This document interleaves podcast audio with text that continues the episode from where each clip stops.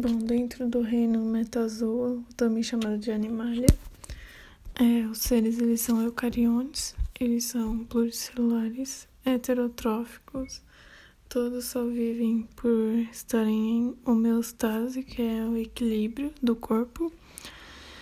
É o maior reino de todos, então dentro desse reino tem os filos, alguns filos, né? Alguns deles são quinidária, patelminto, nematelminto, porífero, molusco, anelida, artrópoda, equinoderma e cordata. Então, o primeiro filo estudado será o porífero. Os poríferos são parazoários, eles não apresentam tecidos, eles são um dos seres mais primitivos, eles não têm órgãos e nem sistemas, porque é, se não tem tecido, não tem como ter órgão. São aquáticos de água doce ou salgada. São sésseis, então eles ficam fixos. São as esponjas, né? Eles se alimentam por captura de alimentos. A água ela fica passando dentro do animal pelos poros e quando passa alimento ele segura. Então eles se alimentam por filtração. Eles fazem digestão intracelular, em que o alimento ele é digerido dentro da célula a respiração ela é feita por cada célula.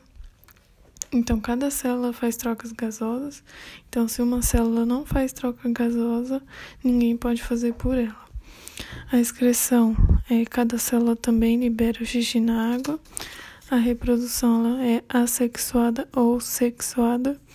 Na assexuada tem o brotamento e a regeneração. No brotamento é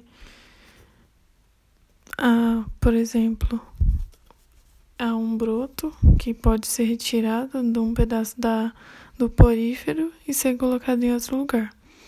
A regeneração, o corpo se regenera. Na sexuada, os amebócitos eles formam um óvulo e um espermatozoide. Então, a formação de de um tem a fecundação e a formulação, a produção de um ser.